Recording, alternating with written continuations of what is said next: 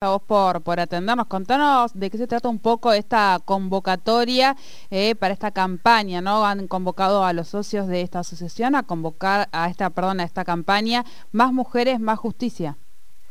Sí, en realidad, este, bueno, hemos hecho, fue en función, aparte, se hace todos los años esta campaña de la asociación, que, bueno, en realidad eh, no es más mujeres eh, solamente accedan por idoneidad, aparte de la idoneidad, sino que lo que queremos visibilizar, entre otras cosas a su vez, es lo que hoy muestra el resumen del mapa de género Argentina después de 10 años. Prácticamente en el periodo 2011-2020 no ha cambiado nada, prácticamente nada en relación, se habla mucho, eso sí, se habla mucho, se pondera, se usan las banderas, pero la situación de la mujer a nivel federal en lo que hace al acceso a los puestos de decisión ha tenido unas pequeñas variaciones, pero en sustancial las mujeres seguimos siendo, este, digamos, víctimas de, del techo de hormigón, como le digo yo, que el cristal no tiene nada. Tal cual, tal cual. Eso está, te escuchábamos y se nos venía la, a la, mente la, exposición del el que estaba concursando para, para juez cuando una colega este, le realizó esta pregunta de techo de cristal, que un poco lo que deja en claro precisamente es esta situación de inequidad de la que estamos hablando, ¿no? Claro, y esta campaña, bueno, apunta a mostrar que las mujeres ocupamos, el, yo después les voy a compartir algunas piezas gráficas eh, tenemos un GIF hecho entre otras estrategias, ¿no? Porque, bueno, lo primero fue convocar a enviar a nuestras socias y a referentes eh, piezas gráficas donde nos mandaban, digamos, el reclamo Más Mujeres, Más Justicia. Después, eh, esta campaña en realidad no va a tener un periodo de cierre, sino que hemos desarrollado desde el área de prensa de la asociación un montón de piezas gráficas, desde fondos virtuales para compartir en WhatsApp, en todas las redes sociales, y bueno, como ahora los encuentros son vía Zoom, empezamos a ver cómo las distintas participantes van poniéndose este fondo que pide más mujeres. Y bueno, se empezó de alguna forma no solo a viralizar las imágenes, porque han participado personas de todo el país, que las estamos subiendo a todas las redes, a nuestro sitio web, sino también hemos empezado a, utilizar esta forma de protesta silenciosa y permanente, que son los fondos virtuales Más Mujeres, Más Justicia, y ahora seguimos invitando a referentes y referentes de todo el país, y no solo del país, sino también de los países limítrofes. Eh, bueno, estamos en contacto con juezas de Brasil, de Chile, pidiendo que se sumen de Venezuela. Este, hemos tenido participantes de todo el bloque latinoamericano y lo que queremos es terminar en una petición concreta a las autoridades que bueno va a ser materia de un encuentro diferenciado y un poco visibilizando esto, que formamos, somos el 70% del Poder Judicial, donde en resumen las mujeres producen y los varones deciden. Esa es la realidad. No, no tienen, hoy yo soy una excepción, esa es la realidad.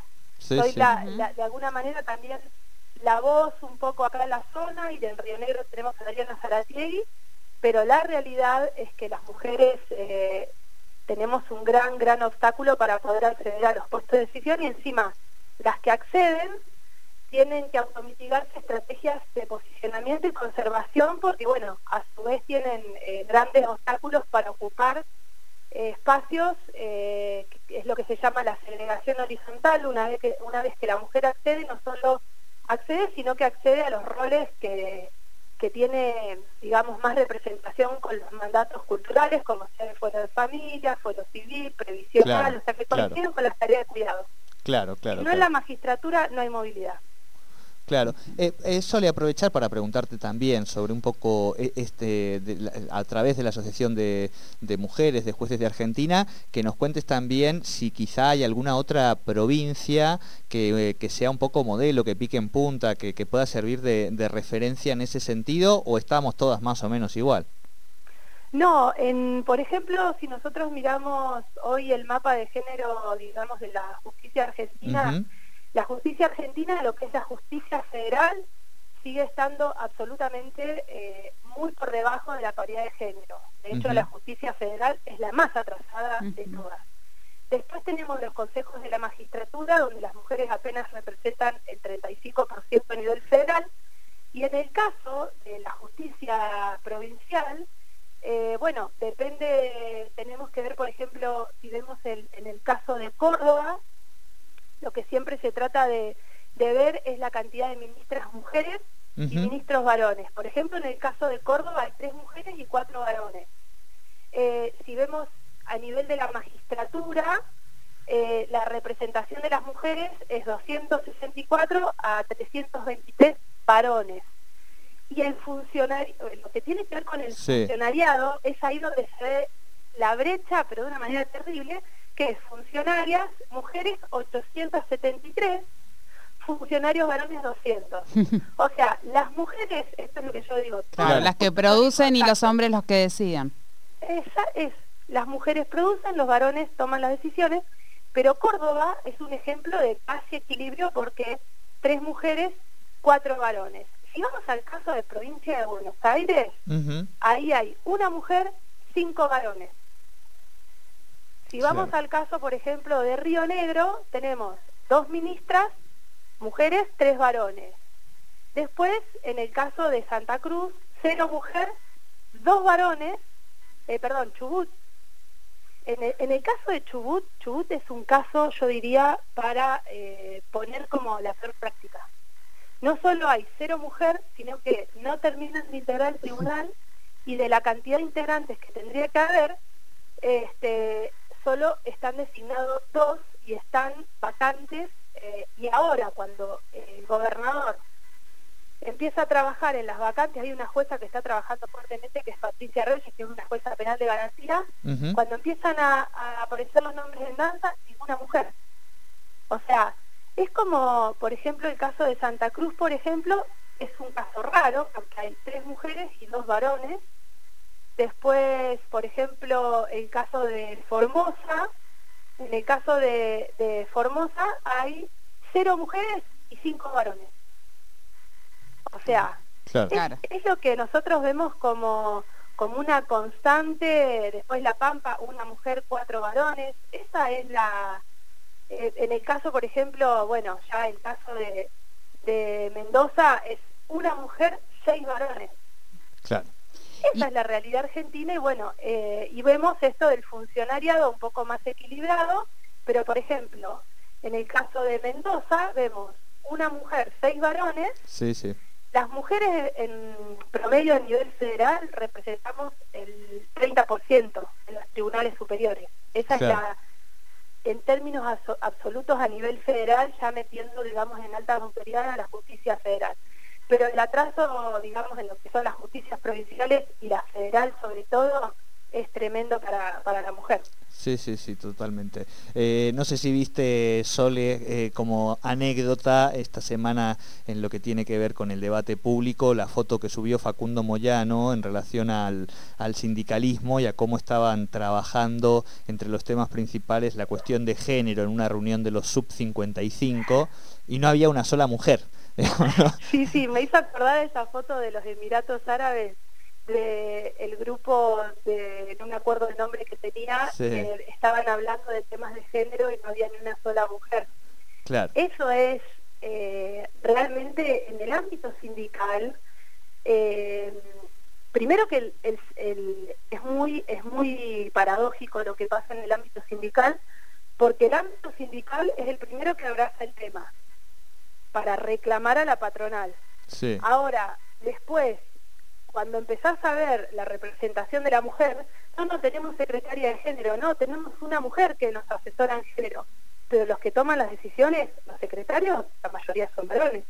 Claro. Y, y aquellas mujeres que por esas cosas de la vida han terminado ocupando este, algún que otro cargo de decisión, realmente no tiene el mejor de los ámbitos para, para desarrollar. De hecho, acá en Neuquén, hay una mujer, Marta Carrario, que es una investigadora del Centro de Estudios de Género del Comahue, de la universidad, que precisamente ahora en una obra colectiva que estamos trabajando, eh, que la coordino yo, perdón, en, la autorreferencia, eh, pero es así, eh, ella escribió sobre perspectiva de género en el ámbito sindical porque esa es su tesis doctoral, pero el atraso es inmenso también. Claro, totalmente. Las fotos lo que hacen es poner eh, encima lo que me llamó mucho la atención, Jordi, que no solo bueno lo que escondieron, eh, sino, eh, bueno, está, eh, sino el, el, color del mantel, como dando un mensaje, el color del mantel, no sé si observaron, es violeta. Sí, sí, sí, sí, Sí, sí, sí. Pusieron el violeta y escondieron algunas cosas ahí que no estaban para la foto. Claro. Del mismo color, del mismo color que el mantel es lo que escondieron. lo que no claro, y las botellas estaban todas tapadas. Pero bueno, yo digo, eh, las botellas de gaseosa, lo que digo, eso me lo comentó justo ayer mi mamá que estaba, me esta foto, le digo, pero esta foto esta foto es representativa de la realidad argentina. Veamos todos los gabinetes a nivel nacional, a nivel federal, ¿Dónde están las mujeres? En las áreas de género, en las áreas de desarrollo social, en las áreas, eh, por ejemplo, de familia. Pero las mujeres no están en las áreas de las comisiones de Hacienda. El mapa de eh, ojo paritario muestra cómo las mujeres, está bien, hay paridad de género, o cupo de género, depende de la legislatura, pero en el, en el poder legislativo las mujeres acceden, pero después quiénes están en las comisiones de Hacienda, en las comisiones de energía, en las comisiones más asociadas a las típicas tareas eh, de más prestigio o más poder político. Lo mismo que el fuero penal, la justicia, el foro contencioso administrativo, las áreas de más poder están ocupadas por varones y es terrible lo que demuestra el mapa de género de las posibilidades, la mayor cantidad de, o sea, los hombres tienen más posibilidades de ocupar esas áreas que las mujeres. Tal cual. Bueno, eh, nada, nos quedamos con un montón de cosas para charlar con Sole como siempre, pero la idea de hoy entonces es eh, llenar con estos carteles, con esta foto este, de más mujeres, más justicia y esta campaña que lleva adelante entonces la Asociación de Mujeres eh, Juezas de Argentina. Sole, como siempre, te agradecemos este contacto y bueno, y anda mandándonos las, las piezas, todo lo que vaya surgiendo y nosotros vamos compartiendo tanto desde las redes del canal como también desde la, la web. Si no los compromete y hay que decir que las mujeres dicen que accedan por ciudadanía. Para cerrar la nota, que yo siempre soy atrevida en esto que termina diciendo algo más, ¿dónde están las mujeres idóneas? Porque si las mujeres solo deben acceder por, por idoneidad, quiere decir que no hay mujeres idóneas, porque porque si empezamos a mirar las fotos vemos que no están. Entonces, esto es lo que hay que responder a los escépticos de que no hay un techo de hormigón. Ahí está. Así que muchísimas gracias chicos por el espacio. No, a vos como siempre, Sole. Bueno, gracias. Un beso Sole y un, beso Jordi por el contacto. Muchas gracias por el contacto.